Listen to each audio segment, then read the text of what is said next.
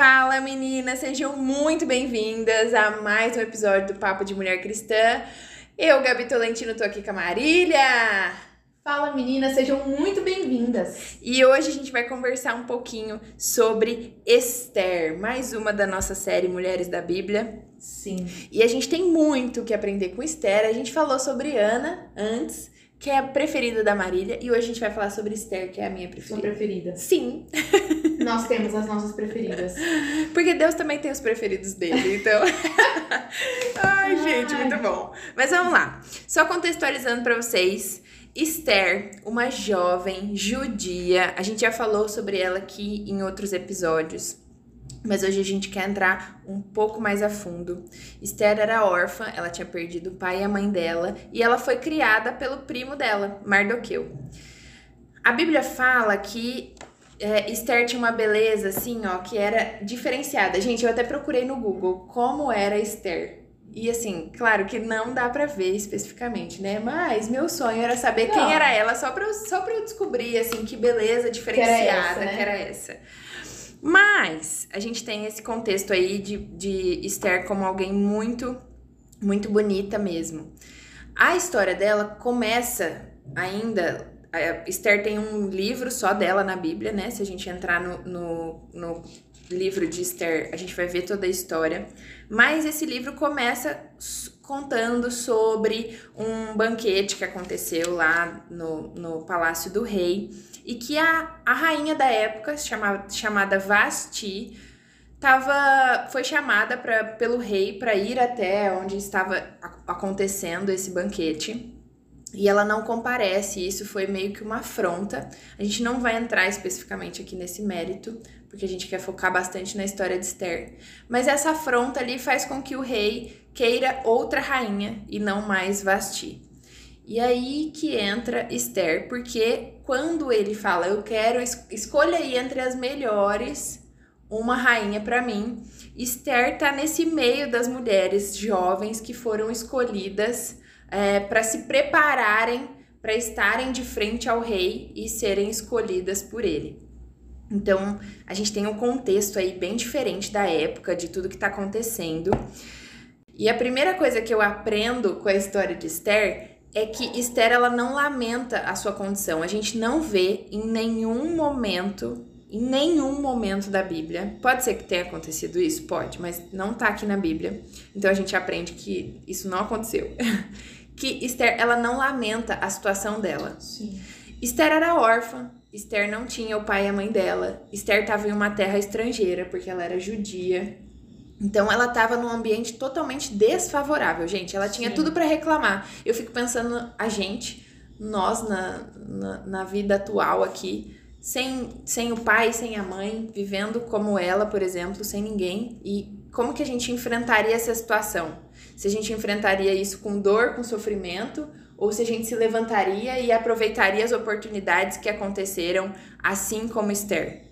Então, Esther, ali naquele momento, ela aproveita as oportunidades que ela tem de estar em lugares que não eram lugares é, que, ela, que ela estaria naturalmente. Sim. Então, ela tá ali na corte, e aí, quando ela é chamada para se compor ali a todas as mulheres que podem ser escolhidas pelo rei e tudo mais, aquelas mulheres elas passam por, por um, um período de, de beleza ali. Não, por eu um, queria muito fazer parte por um disso. período de 12 preparação. meses, gente, de, de spa. 12 meses de spa na sua vida, imagina Exato. isso. No, no capítulo 2, versículo 12, fala exatamente disso: que devia completar 12 meses de tratamento de beleza prescrito para as mulheres, seis meses com óleo de mirra e seis meses com perfume e cosméticos. E aí sim elas iam se aparecer, se apresentar ao rei. Exato. Então, Esther, ela passa por esse tratamento. E eu acho que esse é um ponto muito importante. Eu tava conversando um pouquinho com a Má. Porque Esther, ela se cuida, como todas nós. Hoje a gente vê a gente se preparando para ir em alguns lugares, para estar em alguns lugares, Você, mulher cristã, você deve se arrumar para ir no culto. A gente, se, a gente espera que você se arrume para ir no culto, no mercado, Sim. no, em qualquer lugar. Marília tem umas histórias assim, meio, meio, meio estranhas, assim, do tipo, É assim, sair no do nada. que eu não tô arrumada, eu encontro todo mundo, entendeu? Mas isso aí é uma amiga minha da faculdade. Acho que depois que ela falou isso, começou a acontecer comigo. Ela era muito assim. Gostava muito de se arrumar. Eu falava, nossa, Dri, mas você se arruma tanto e tal. Ela falou, Marília, eu vou na padaria arrumada, porque eu não sei se eu vou encontrar alguém na padaria, entendeu? Sim. Então eu vou na padaria. Ela ia na padaria, gente, super arrumada. Sim. Então, a primeira coisa muito sobrenatural que a gente quer falar aqui pra vocês é que Esther teve 12 meses de preparação de tratamento de beleza. E nós, mulheres, precisamos sim de tratamento de beleza, tá bom? A gente precisa se arrumar, a gente precisa estar com os nossos cremes em dia, o nosso Sim. skincare em dia, o nosso cabelo lavado, né, Marília? Exato, sim. e, e algo, às vezes você pensa assim, a primeira coisa que a gente pensa, ah, mas não tem dinheiro. Não tem dinheiro. Eu falo, gente, um sapato limpo, um cabelo não oleoso, uma unha feita não precisa de dinheiro. Então, são nas pequenas coisas que a gente de- demonstra o nosso autocuidado. Então, é, nós queríamos muito focar nisso, sabe? Nós não estamos falando isso para um lado superficial Sim. um lado que nós só temos que se preocupar com isso, que isso nos define, não. Mas eu acho que isso faz parte da nossa autoestima, sabe? Eu não sei vocês, meninas, mas quando eu tô com meu cabelo arrumado, maquiagem nem, nem tanto assim, mas quando eu tô com meu cabelo arrumado, eu gosto muito mais de mim, tipo assim, de me olhar no espelho. Sim. É algo que pega pra mim, por exemplo, é o cabelo. Então eu sei que se isso me faz melhor, eu vou tentar sempre estar com o meu cabelo arrumado. Sim. E a gente tem o costume de, de. Gente, às vezes a gente tá cansada. É, vai ter dias e dias. A gente tá falando aqui, por exemplo, de você, às vezes, mulher, que por alguma dor, por algum desafio que você tem enfrentado, às vezes por algum problema de saúde, não tá tendo nem ânimo. Sabe? Começa com pequenos passos. Sim. Começa, às vezes, só tirando o seu esmalte da unha, aquele esmalte que a gente deixa craquelar às Oh, vezes. misericórdia. Fala, Deus. Exato. Tipo, lava o seu cabelo, sabe? Às vezes coloca uma. passa um blushzinho, alguma coisa assim. Você vai ver como você vai se sentir melhor com isso. Sim. E foi isso que a gente falou. Não, isso parece muito natural, mas na verdade, meninas, é algo muito sobrenatural. Então eu acho importante até acho que é legal até para solteiras a gente pensar que, né, a gente E- precisa se cuidar. Exato. E não é algo automático. Eu sei que tem gente que ama se cuidar, mas, por exemplo, pra mim, toda vez que eu penso, nossa, vou ter que lavar meu cabelo, fazer escova, às vezes me dá uma preguiça, eu confesso pra vocês. Não é algo automático, mas é algo que eu tento fazer porque eu sei que vai me deixar melhor. Sim. Então a gente aprende com Esther muito sobre isso. Tratamento de beleza de 12 meses. E aí, discorrendo de novo, continuando a história de Esther, logo em seguida de tudo isso, ela então foi favorecida pelo rei e ela é escolhida como a, a coroada como rainha no lugar de Vasti. E nesse momento, Esther, ela recebe não só o favor de Deus sobre a vida dela, que ela já tinha o favor de Deus, Deus já tinha colocado ela em lugares inimagináveis. Ela estava ali no meio dos, dos, do- dos chefões de tudo, né? Sim. Mas ela também alcança o favor dos homens. Por quê? Porque dentre todas as mulheres, ela, judia, foi escolhida para ficar no lugar de Vasti. E claro, tiveram muitos fatores que levaram ela a isso.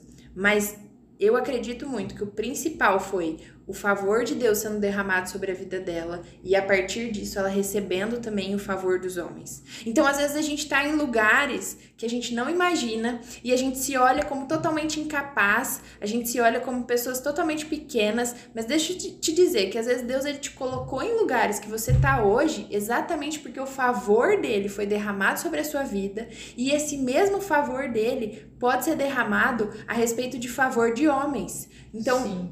Lugares que você não, imaginava que você alcançaria, Deus ele te leva para esses lugares. E não só isso, pessoas que às vezes é, se converteriam, na verdade, no converter no sentido de voltar o olhar para você, elas também vão vai, vai acontecer isso, por quê? Porque Deus ele faz milagres de um jeito que a gente não imagina. E foi exatamente isso que aconteceu com Esther.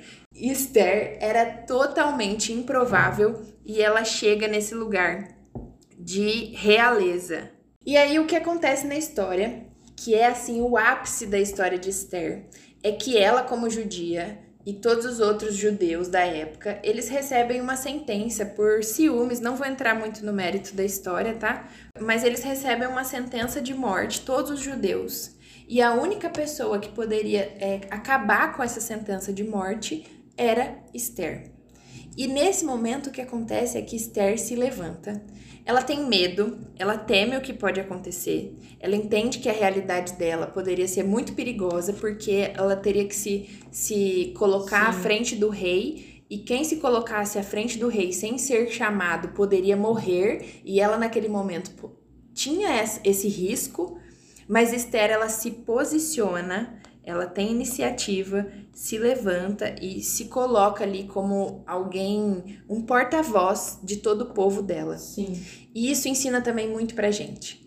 Porque às vezes a gente fica com medo das situações da nossa vida, a gente fica com medo do que tá acontecendo, a gente fica com medo do nosso contexto, a gente fica com medo das situações que estão acontecendo à nossa volta e a gente não se posiciona e a gente não se levanta para fazer aquilo que Deus nos colocou para fazer. Exato. E isso ensina muito pra gente, porque a gente deixa a omissão, a gente deixa a nossa limitação, a gente deixa a nossa realidade Exato. e a gente se posiciona a partir daquilo que Deus ele, ele nos chama para fazer. É, a gente não tem os desafios, mas a gente encara eles com Deus. Exatamente. E tem um versículo aqui que eu acho que assim é o que mais me chama a atenção da história de Esther, que tá lá no capítulo 4, no versículo 14, que fala assim: Mardoqueu falando com Esther, ele fala assim: se você ficar calada nessa hora, socorro e livramento surgirão de outra parte para os judeus, mas você e a família do seu pai morrerão. E ele continua falando: quem sabe se não foi para um momento como esse que você chegou à posição de rainha. É verdade. Ele coloca ela exatamente no lugar de, de posicionamento de falar: olha, qualquer pessoa pode se levantar e salvar seu povo, mas quem sabe não foi para um tempo como esse que você foi chamada para se posicionar. E a gente é chamada para se posicionar em todas as áreas da nossa vida. E quem sabe não é para um tempo como esse que Deus colocou a gente no trabalho que a gente tá, é verdade. na família que a gente tá, na igreja que a gente tá, nas situações da nossa vida que a gente tá. Quem sabe não foi para um tempo como esse que a gente não chegou na posição que a gente não chega. É verdade. Não chegou, né? Exatamente. E a uma das últimas coisas assim de Esther que Esther ensina muito pra gente é que depois que ela se posiciona, ela recebe o favor de, dos homens ali, que o cedro, o cetro do, do rei é, é posicionado na frente dela, ela realmente fala com ele, explica tudo. Esther, ela tem, explica tudo o que estava acontecendo, que ela não queria morrer junto com o povo dela, que o povo dela estava morrendo, que tinha uma trama ali toda envolvida para matar todos eles. Naquele momento, Esther ela tem uma sabedoria do alto, de saber conduzir a situação. Então pensa uma jovem na frente do rei, colocada Exato. numa situação. As palavras que ela usa. Exatamente, numa situação assim totalmente improvável e ela recebe a sabedoria, ela tem muita sabedoria para saber lidar com aquela situação, para saber combater os inimigos que ela precisa combater, para ela saber lutar com as armas que ela precisa lutar e naquele momento, elas o posicionamento dela e a sabedoria que ela recebe de Deus, o favor que ela recebe de Deus, gera não só algo para ela, mas aquilo reverbera por todos os, os dela, sabe? Todos os judeus acabam recebendo o favor de Deus com base na, na história dela. Então, eu acho que o que a gente mais aprende com a história de Esther é que o nosso posicionamento, ele não, ele não vai é, ter consequências só para nós. É ele vai ter consequências para todo mundo que nos cerca. Uhum. E às vezes até pessoas que não nos cercam, porque a gente, a gente, uhum. a gente recebe favor de Deus até hoje por conta do, do posicionamento de Esther, de tudo que ela viveu, sabe? Então, é, eu acredito muito nisso, que Esther nos ensina que o posicionamento, muitas vezes, ele é necessário. Eu acho que é a palavra-chave da vida de Esther é posicionamento. Sim, concordo, Gabi posicionamento, sabedoria quando você estiver posicionada por Deus no lugar, porque nada, nada adianta você chegar num lugar que Deus desejou para você e lá você agir sem sabedoria, é. né? Então o pacote tem que ser completo na nossa vida mesmo. Sim. E era isso que a gente queria compartilhar com vocês hoje. Espero que você tenha sido abençoada e até o nosso próximo episódio. Tchau, tchau. Tchau!